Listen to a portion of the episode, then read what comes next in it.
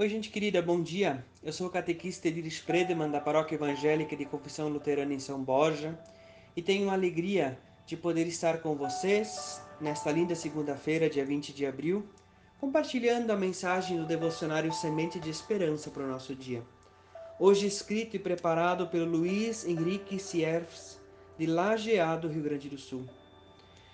O Luiz escolhe como texto bíblico a conduzir a nossa devoção o texto de Josué, capítulo 5, versículo 9, que nos diz assim: Hoje eu tirei de vocês a vergonha de terem sido escravos no Egito.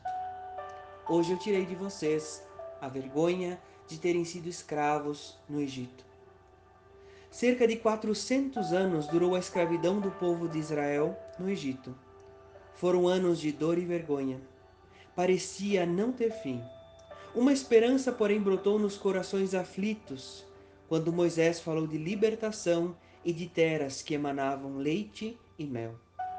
Eram promessas de um Deus que se importava com as nossas dores e sofrimentos. Com temor e tremor, fomos confiantes e enfrentamos o poder do Faraó. Arriscamos nossas vidas nas areias do deserto. Com fé, o povo de Israel fez a travessia da terra da escravidão para a terra da libertação. Páscoa são travessias que fazemos na vida.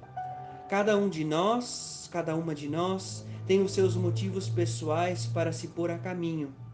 Saúde, amor e felicidade são horizontes que desejamos alcançar, cada um, cada uma de nós. Temos sonhos coletivos como o povo de Israel.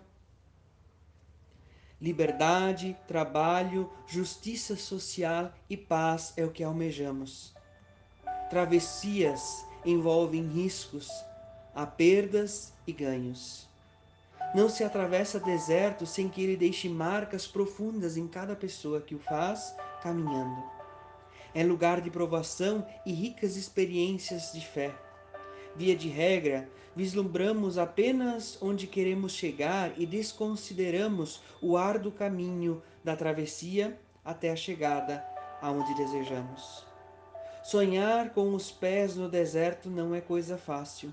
Fome, sede e calor criam alucinações e miragens.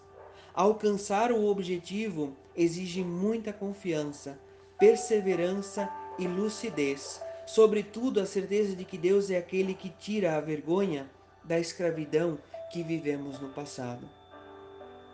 Felizes são as pessoas que têm fome e sede de fazer a vontade de Deus pois eles, pois elas serão saciados.